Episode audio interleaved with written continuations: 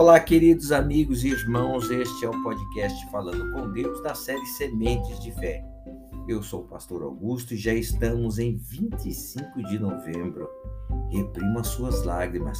Assim diz o Senhor: reprime a tua voz de choro e as lágrimas de teus olhos, porque há recompensa para as tuas obras. Jeremias capítulo 31, no verso 16. Meus irmãos, chorar não resolve nada. Se chorar resolvesse alguma coisa, esse mundo já seria uma maravilha, não é verdade? Se Deus recompensasse o choro de alguém, não haveria mais problema algum no mundo. Quem nunca chorou, não é verdade? Quem nunca encheu de lágrimas o travesseiro? E quantas vezes chorar resolveu alguma coisa, meu irmão? Que Deus ouviria o choro de uns e não ouviria o choro de outros? Ele seria injusto se fizesse tal coisa. E Deus não é injusto haverá recompensa para as suas obras. Obras de justiça, obras de fé, de obediência. Seu choro não vai mover a mão de Deus, mas sua fé vai. Deus é espírito. A comunicação com ele é estritamente espiritual, feita por meio da fé, da convicção. A sinceridade vale mais do que um caminhão de lágrimas, meus irmãos. Um coração contrito, arrependido, é mais valioso do que o choro convulsivo. Pode ter certeza, claro que em momento de aflição podemos chorar, pois somos humanos e temos sentimentos, não tenham dúvida, isso é fato. No entanto, você deve ter consciência de que, quer chore, quer não, o que move a mão de Deus na sua direção é a sua fé, mais nada, não as suas lágrimas. Sem fé, as lágrimas são inúteis. Já pensou? Está escrito assim: sem lágrimas é impossível agradar a Deus. Não, não está escrito assim.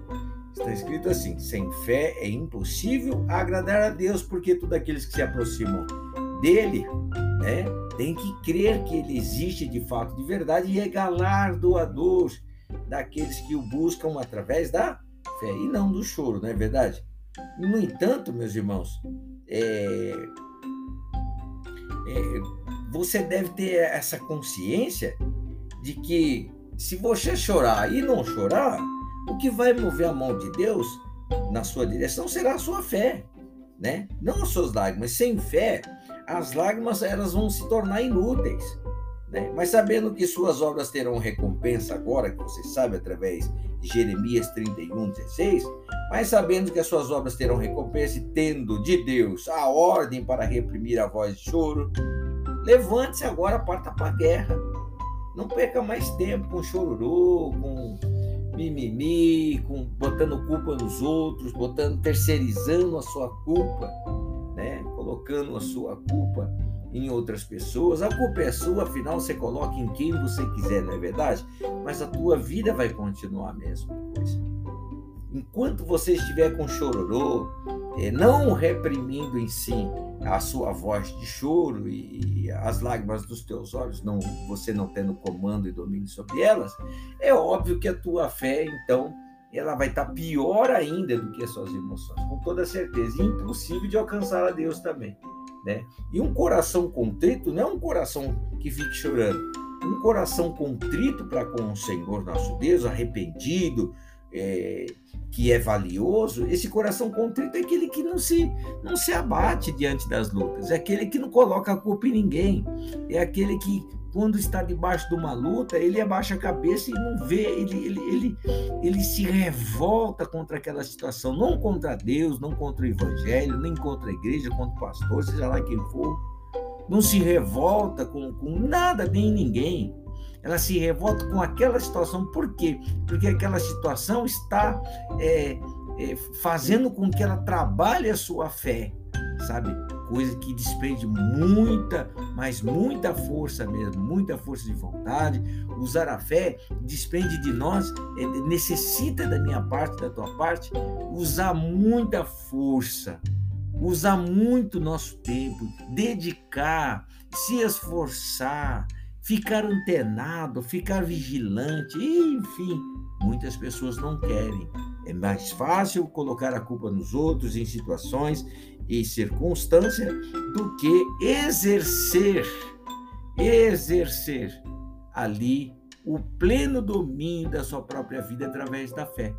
Deus é fiel e vai te dar vitória. Por isso o Senhor Deus diz: para de chorar, Coloque sua fé em ação, meu irmão, porque a atitude de fé traz a recompensa divina, não mais, nada mais, nada mais. É a atitude de fé. Vamos orar, Pai. Eu adoro o Senhor e louvo o teu santo nome por estas vidas que oram comigo. São muitas, Pai. E muitas vezes as pessoas querem ouvir da boca de pregadores, de pastores, se é que devo chamar assim, conversas, meu Deus, que vão é, fazer com que pare a, a sua unha, de doer a unha encravada, Pai. E nós não estamos aqui para cuidar de unha encravada, nós estamos aqui para cuidar do reino de Deus, da tua justiça, da justiça do Senhor que vem do alto, não da justiça que vem da mão de homens da palavra do Senhor que vem do teu espírito, porque tua palavra é espírito e vida.